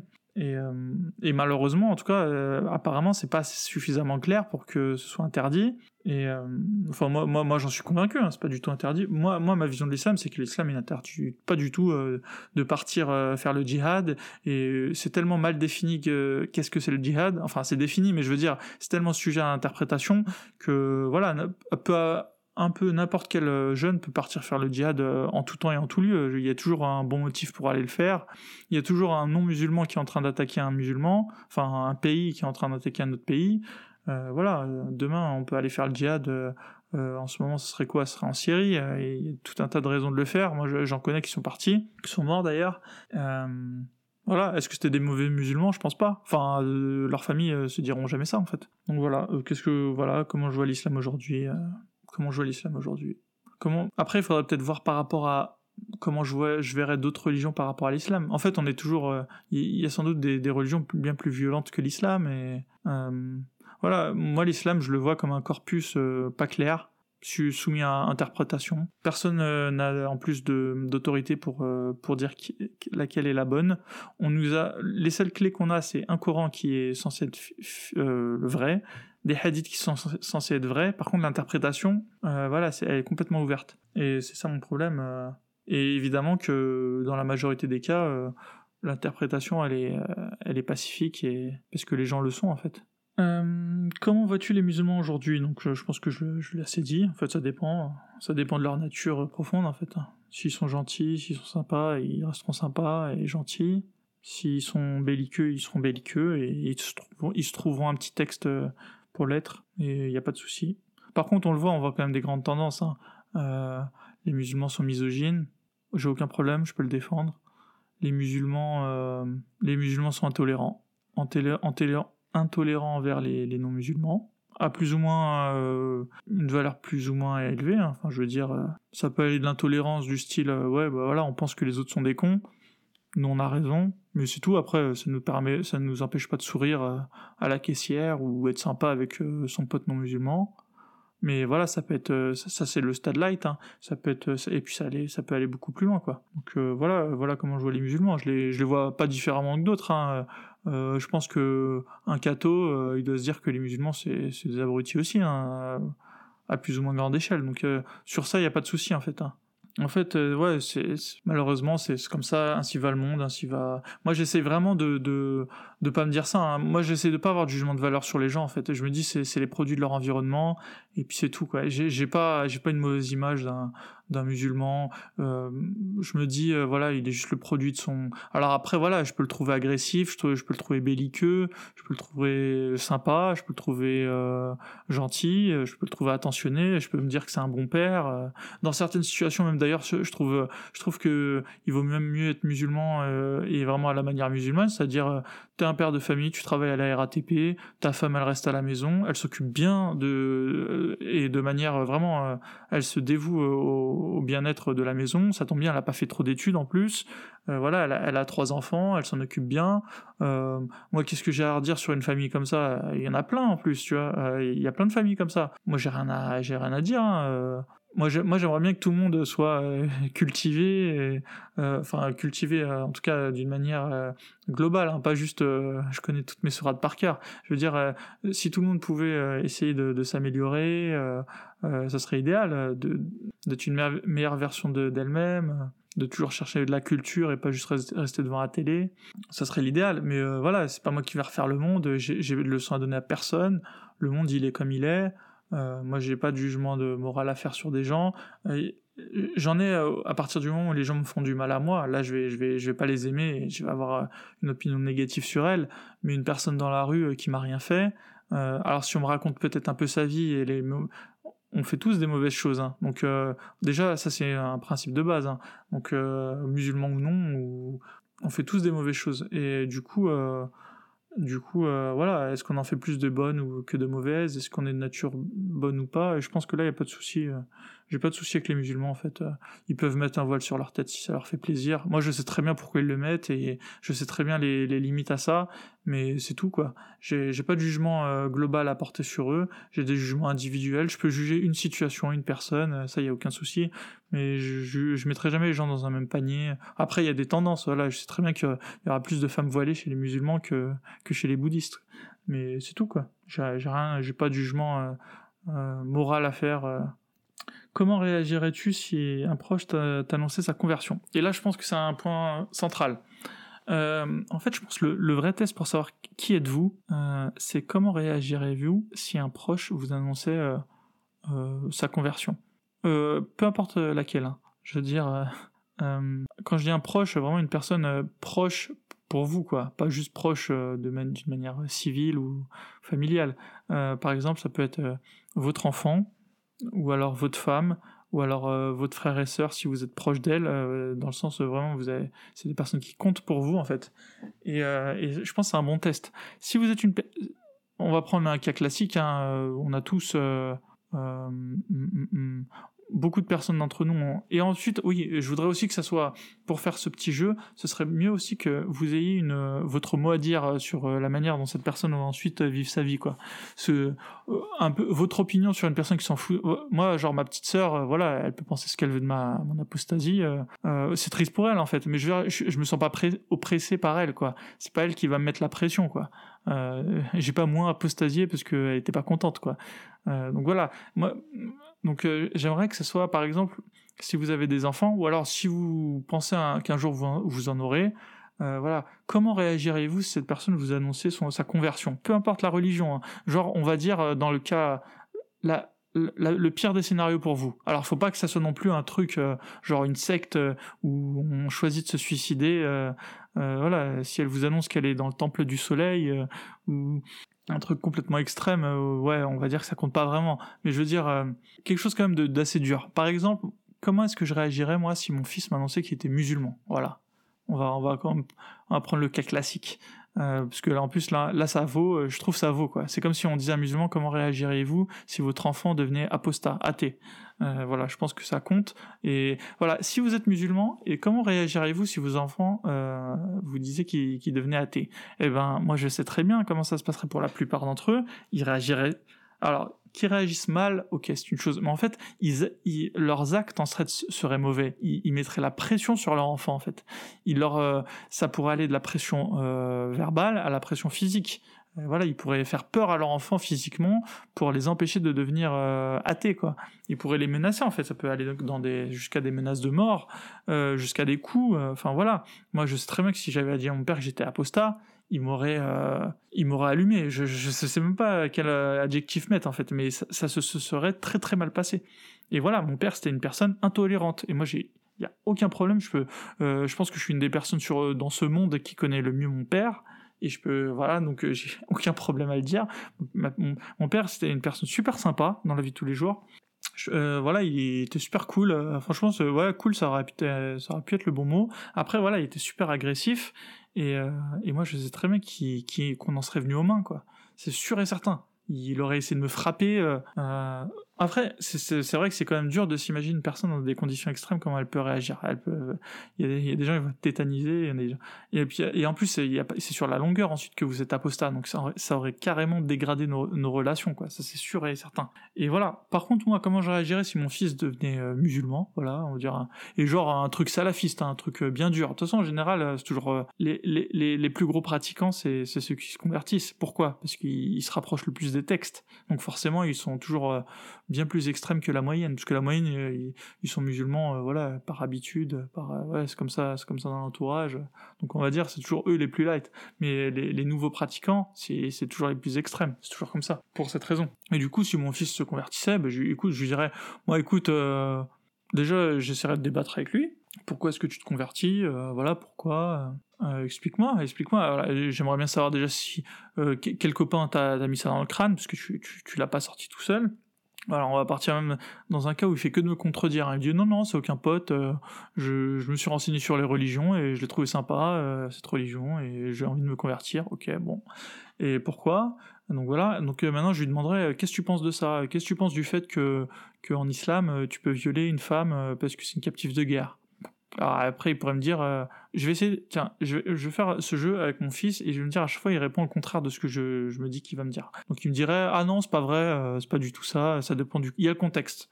Ah, je lui dirais, avec quel contexte Alors, est-ce qu'aujourd'hui tu pourrais le faire? Il me dirait, ah bah non, euh, là aujourd'hui tu peux pas le faire. Mais peut-être qu'à l'époque du prophète, ils avaient des bonnes raisons de le faire. Mais on le saura jamais, c'est quoi? Ok, bon. Et qu'est-ce que tu penses qu'en islam, le fait que tu peux te marier quand t'as 50 ans avec une, une enfant de 10 ans? Il me dira, t'as vu ça où? Ah bah euh, écoute, euh, le prophète s'est marié avec Aïcha, elle avait 7 ans. Ah mais non, c'est pas vrai, elle avait pas 7 ans, elle en avait 17. Ah, je, je, je dirais, ah donc du coup, toi tu trouves normal que si t'as 50 ans, tu te maries avec une femme de 17 ans, quoi. Euh, ça te pose aucun problème. Ah bah non, euh, regarde, même en Europe, regarde Emmanuel Macron, il s'est marié avec Brigitte, elle en avait 24 de plus. ok. je lui demanderais, bah, c'est quoi tes raisons Alors, qu'est-ce que tu trouves tu, tu te dis pas que voilà, l'islam ça peut être faux non, non, non, je suis, je suis convaincu. Euh, voilà, euh, moi je trouve que voilà, c'est cohérent. Euh, Dieu a créé l'univers. puis ensuite, il a demandé aux gens de se comporter d'une telle manière. Moi, je trouve que les valeurs de l'islam, elles sont bonnes. Ah, je dis ah ouais, donc tu trouves que la polygamie c'est bien, c'est normal. Euh, me dire ah bah ouais, moi, moi je trouve ça c'est normal. Voilà, il y a plus d'hommes que de femmes sur terre, il paraît, hein, évidemment. Voilà, si la femme elle est consentante, il n'y a pas de souci. voilà, 4, euh, voilà, c'est bien, comme ça on a, c'est pas non plus, il y, a un homme qui en a 100, euh, je dirais, ah, bon, ouais, ok. Bon, ben, je lui dirais, écoute, un fils, hein, si ça te fait plaisir, euh, voilà, tant que tu, et je dirais, tu comptes pas aller faire non plus le djihad, ah, non, non, non, t'inquiète, je me dis bon s'il me dit ouais si si euh, quand même euh, faut aller faut aller quand même massacrer ces, ces impérialistes euh, ouais là là je sais pas peut-être que je le dénoncerai à la police j'en sais rien mais bon voilà si, je me dis il est content comme ça après le problème c'est que là aujourd'hui j'ai j'ai mon âge et j'ai mon expérience et je suis pas très bon voilà même dans un débat avec moi-même j'arrive même pas à m'auto-convaincre que l'islam c'est faux donc voilà comment est-ce que j'arriverai à convaincre de toute façon j'arrive à convaincre personne moi hein, donc il y a pas de souci mais voilà je me dis si mon fils il décider que l'islam c'est super pour lui, bah il, y aurait, il, serait, il serait le bienvenu au prochain repas de famille, et puis c'est tout. Hein, il y a pas je me dirais il a une lubie et puis s'il a décidé que c'était bien pour lui c'était bon pour son euh, je me rappelle que je me rappelle je me rappelle que j'avais ma belle-mère et une fois, il y avait un témoignage d'un parent d'homosexuel qui disait bah ouais, mon fils, euh, voilà, s'il est heureux comme ça, moi j'accepte. Et elle, je me rappelle, elle dit quoi euh, euh, Moi, moi, moi, si un de mes enfants, un jour, il est homosexuel, je vais jamais dire moi j'accepte. Hein. Moi, il y a pas, a a pas moyen qu'il y a ça à la maison. Enfin voilà, c'est une grosse connasse hein, de toute façon, mais mais euh, voilà, euh, en fait, les musulmans, ils sont complètement intolérants. Hein. Bien sûr, euh, si votre fils, vous êtes musulman et qu'il est homosexuel, dans 99% des cas, je peux vous dire qu'il va prendre la porte et, vite fait, hein. un coup de pied au cul. Donc voilà, voilà. Et puis alors que moi, voilà, si mon fils un jour il est gay, il est gay, c'est tout. Enfin, moi, moi voilà, maintenant avec le recul, je me dis, oui, mais moi j'aurais la même opinion que ce père qui, est, qui est à la télé, quoi. tant qu'il est heureux, il est heureux, et puis c'est tout il vit sa vie en fait. En fait, j'ai pas à m'immiscer dans. Voilà, moi je vais lui donner l'exemple de ma vie. Il verra comment moi j'ai vécu ma vie. Il, y avait peut-être des choses dans ma vie. Moi, moi j'ai peut-être fait des choses, des erreurs, euh, en tout cas de son point de vue. Euh, il en tirera ses propres conclusions et, puis il vivra sa vie de la manière dont il a envie de la vivre. Moi j'ai des. Voilà, je, me dis que la tolérance c'est une chose positive. Donc euh, malgré tout ce que je dis moi je prône la culture de la, tolérance quoi faut accepter que l'autre a des convictions différentes des nôtres à partir du moment qu'il n'est pas en train de nous, menacer euh, physiquement ou même moralement enfin tant qu'on sent pas la menace euh, euh, une menace voilà une pression en fait psychologique de sa part il n'y a aucun problème, hein. chacun peut avoir les idées qu'il a envie. Mon fils, s'il est musulman, bouddhiste ou, juif, ou, enfin, il peut être ce qu'il veut en fait finalement, tant, que ça lui convient. voilà, tant que je vois qu'il n'a pas subi une pression pour le devenir, qu'il le fait de son plein gré, il peut, il peut avoir les idées qu'il veut. Et, ici même il me disait, je sais pas, moi, moi je vote, euh, voilà, euh, je vote Front National, euh, voilà, moi je trouve qu'il y a trop d'étrangers en France, voilà, moi je me dirais, je, je lui expliquerais que je trouverais ça un peu incohérent du fait qu'il n'est pas français lui-même, enfin en tout cas français comme eux l'entendent au Front National, mais mais c'est tout. Après, si, j'ai vu des gens du FN qui étaient antillais et qui disaient, euh, qui, qui, se, qui se voyaient, euh, ils disaient ouais, moi je vais aux réunions. Euh, j'avais vu un reportage. C'était une, femme, une antillaise, qui disait ah ben j'ai été bien reçu aux manifestations. Je lui disais qu'ils allaient mal me me, me regarder, mais en fait si, ils sont très compréhensifs. ils comprennent. Et voilà. En gros, oui, le Front National, un peu leur nouvelle idée, c'est de dire non, mais nous on n'a pas de problème avec les les, les les, gens de couleur, ou enfin les gens qui sont pas blancs, euh, français de souche, comme on pourrait dire. Euh, nous, on a un problème avec les immigrants, les gens qui sont pas de nationalité française. Mais du, moment que vous êtes français, vous êtes français. Ça, c'est un peu la nouvelle pilule qu'ils essaient de faire passer. Et évidemment, il y en a, ils, tombent dans le panneau. Et, puis voilà, le manifestant moyen du FN, il, c'est pas, pas non plus un skinhead, quoi. Tu as, donc, euh, tu peux aller à une manifestation FN et être noir et tu vas pas te faire lyncher, quoi. Faut pas, faut pas abuser non plus. Donc voilà, donc même si mon fils il me disait je suis écoute euh, moi c'est Front National euh, ou alors moi c'est extrême gauche, euh, à partir du moment où il va pas essayer de faire sauter une voiture, enfin voilà quoi. Alors évidemment je lui ferais bien sentir que je même je lui dirais que je trouve ça idiot ce qu'il pense. voilà selon mon propre ma propre manière. Mais c'est tout, ce serait juste mon opinion, quoi. Je dis, voilà, il aurait pas, je vais pas l'adouber, quoi. Je, je dirais pas, ah, t'as ma, ma bénédiction, euh, franchement, c'est super ce que tu, ce que tu penses, quoi. Je dirais pas lui, lui, lui, lui, lui dire ce qu'il a envie d'entendre, quoi. Mais, mais c'est tout. Mais il y aura aucune pression de ma part, il sera le bienvenu au prochain repas, et puis c'est tout, quoi. Euh, donc voilà. Mais je pense que c'est un bon test hein, pour savoir euh, quel est votre degré de, tolérance. Faites-vous ce, moi, c'est un petit test que je me suis inventé. Euh, voilà, comment réagirez-vous si votre enfant, une personne donc sur qui vous avez une pression euh, psychologique probable, euh, vous annoncez qu'il est une chose à l'opposé de ce que vous considérez comme bien, quoi? Et voilà comment je réagirais avec mon fils, par exemple, ou ma fille, il hein, n'y a pas de souci. Hein. Et puis elle pourrait sortir avec un, un musulman, un gros barbu, si ça lui fait plaisir.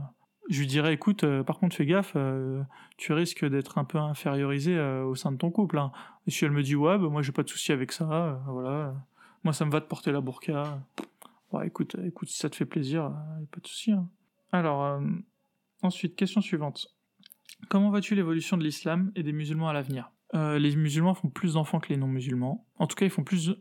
En Europe, ils font plus d'enfants que les que les athées, ça c'est sûr et certain. alors, on nous dit à chaque fois que dans le là en ce moment je crois c'est 1,69 enfants par femme et qu'il n'y a que 0,1 dans ce 1,69 qui soit issu de, l'immigration. En fait ces chiffres ils veulent rien dire du tout parce qu'en vrai qu'est-ce que c'est un immigré ou un étranger en France? On sait Enfin, il y a des définitions, je veux dire. Mais est-ce que, euh, est-ce que, genre, moi, ma nièce, euh, elle est genre euh, un quart marocaine, mais elle est musulmane?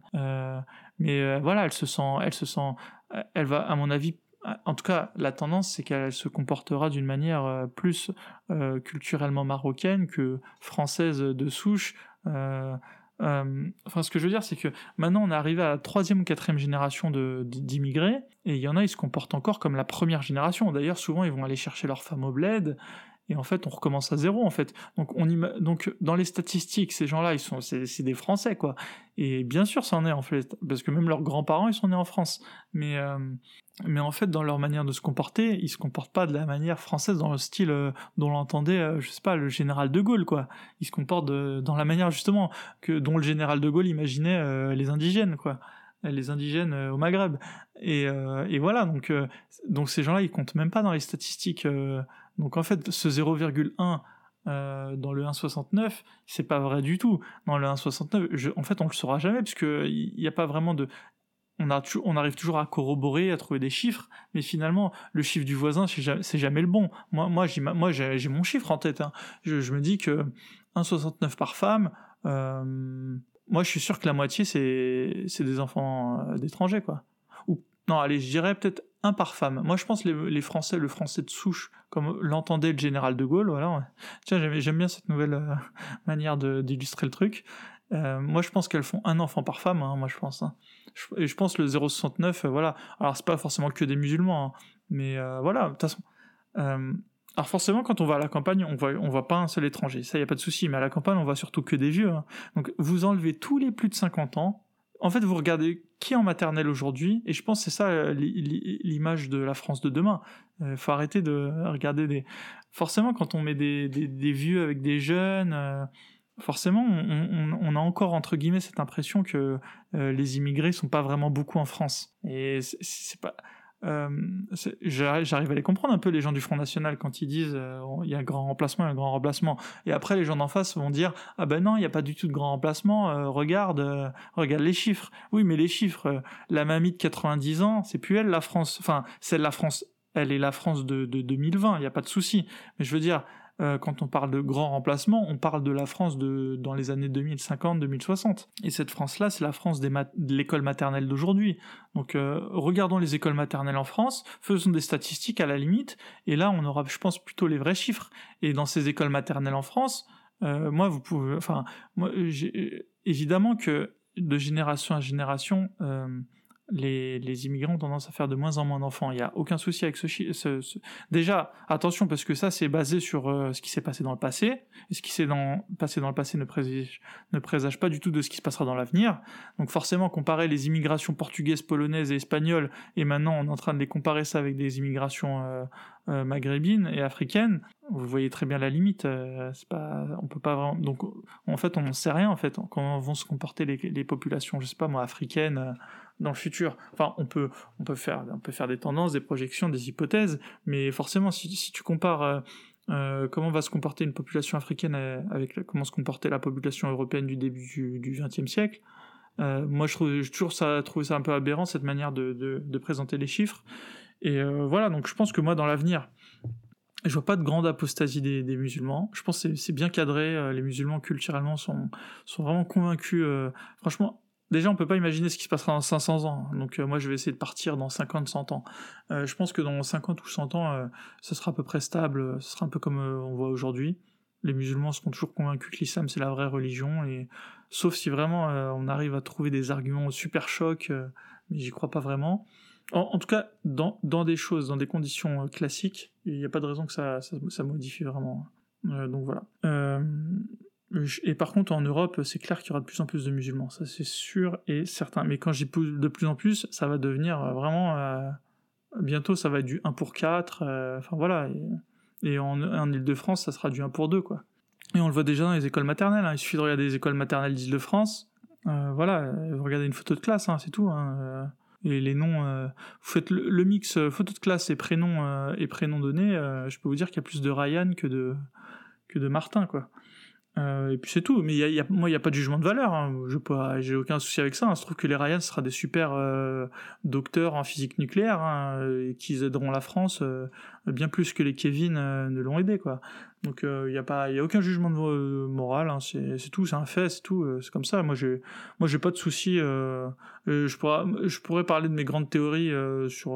moi, le grand remplaçant, je le vois pas d'une manière mauvaise. C'est voilà, c'est ainsi va la vie, ainsi ira l'avenir, et puis c'est tout. Euh. Et peut-être que voilà, le fait que les, les, les petits Babtou ils fassent juste un seul enfant, euh, c'est peut-être pas plus mal finalement, ils peuvent bien s'en occuper, et, et, finalement ils vont bien se concentrer sur les études, euh, et, et peut-être la, la, la, quantité moindre va, va, donner une meilleure qualité, donc faut pas, faut pas se dire que forcément c'est mal qu'il y ait de moins en moins de blancs, et c'est peut-être, il vaut peut-être mieux avoir moins de blancs et très très bien éduqués que, que plein de Kevin et Kéké qui, voilà, est-ce que c'est, voilà, je sais pas, peut-être Joule, euh, c'est une super euh, référence culturelle, euh, je sais pas. Enfin, en fait, moi je m'en fous, il n'y a pas de jugement moral, ainsi va la vie. moi je suis observateur de l'évolution de ce monde. Donc c'est comme ça que j'imagine les musulmans dans le futur. Donc voilà, je demanderais peut-être aussi aux gens de commenter l'actualité. voilà, dernièrement il y a eu l'affaire Mila, ça fait, ça a fait grand bruit. on parlera de tout ça. Et quel conseil donnerais-tu à une personne qui se met à douter de sa foi? Moi, je lui dirais tout simplement de, peser le pour et le contre et de, creuser le sujet à fond et de pas se dire qu'elle a fait le tour. Et surtout de toujours euh, regarder ce que dit le camp d'en face. Parce que franchement, si on écoute juste son camp à soi, on va juste être conforté. C'est, pas, c'est comme si euh, on, demande à des fans du Paris Saint-Germain de dire ce qu'elles pensent de Mbappé. Forcément, elles vont avoir une avis positive, quoi. Faut demander plutôt aux gens euh, de l'Olympique de Marseille qu'est-ce qu'ils pensent d'Mbappé, quoi. Et euh, on aura peut-être une autre opinion. Enfin voilà, il faut toujours regarder ce que pense le camp d'en face pour se faire une idée globale. C'est comme quelqu'un qui écouterait que France 24 international et voilà, il faut écouter Russia Today, il faut écouter CNN, il faut écouter tout, tout le monde et ensuite on se fait une idée sur les choses, quoi. Et pas juste toujours la même chose. Forcément, si vous regardez toujours TF1, vous aurez qu'une opinion de, de TF1. Quoi. Et c'est du bon sens en fait. Mais les musulmans, ils l'ont pas. Ils écoutent que leur, imam, que toujours leurs choses. Et malheureusement, c'est le problème. As-tu déjà mangé du, du porc? Ce sera la petite question euh, subsidiaire finale. La petite question qui pique. Parce qu'il y a, y a plein d'ex-musulmans qui continuent à pas manger de porc et c'est assez amusant de savoir pourquoi. c'est toujours pareil. Hein. Ils ont été habitués à pas en manger et ils en mangent pas. Je trouve ça assez amusant. Voilà, c'était euh, c'était la fin de, de, cet épisode. Merci beaucoup de m'avoir écouté. Et euh, n'hésitez pas à me contacter sur apostaislam euh, gmail.com ou alors sur euh, Twitter apostai. Et vraiment, merci du fond du cœur d'être allé jusqu'au bout de ce podcast.